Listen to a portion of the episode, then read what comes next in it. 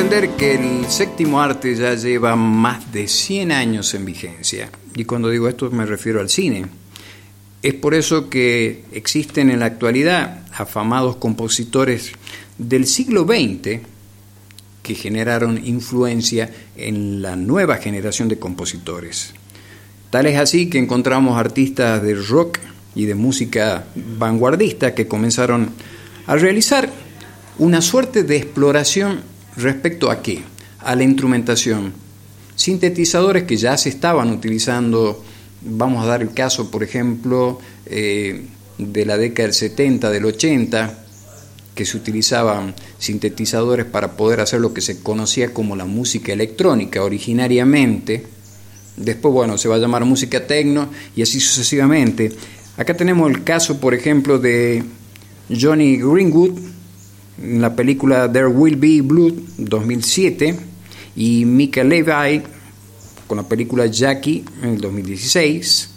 También nos encontramos actualmente con el paradigma, como bien dije, vamos a recordar la película si es que la música era buena o no.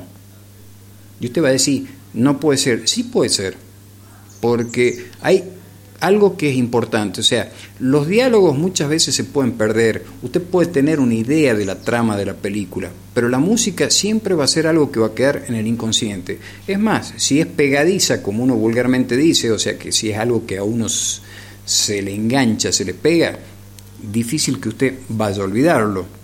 Lo cierto que nosotros, por ejemplo, tenemos, qué son nombres de películas y autores de música como The Hours, música de Philip Glass, eh, Catch Me If You Can, o sea, agárrame si puedes, también del compositor John Williams, A Ghost Story, la historia de un fantasma, música de Daniel Hart, The Revenant, música de Richie Sakamoto, Bell, música de Rachel Portman, Atonement, música de Darío Marianelli, El Señor de los Anillos, música de Howard Shore, y antes de irme, nos vamos a ir despidiendo con una música de fondo de la película Yo antes de ti.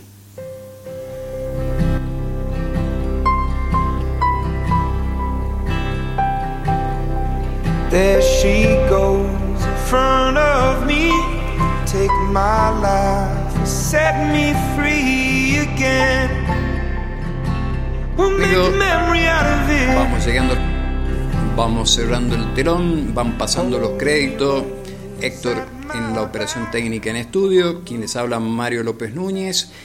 Estaremos encontrándonos nuevamente cuando digamos, realmente cuando se terminan las palabras, comienza la música. Muchísimas gracias.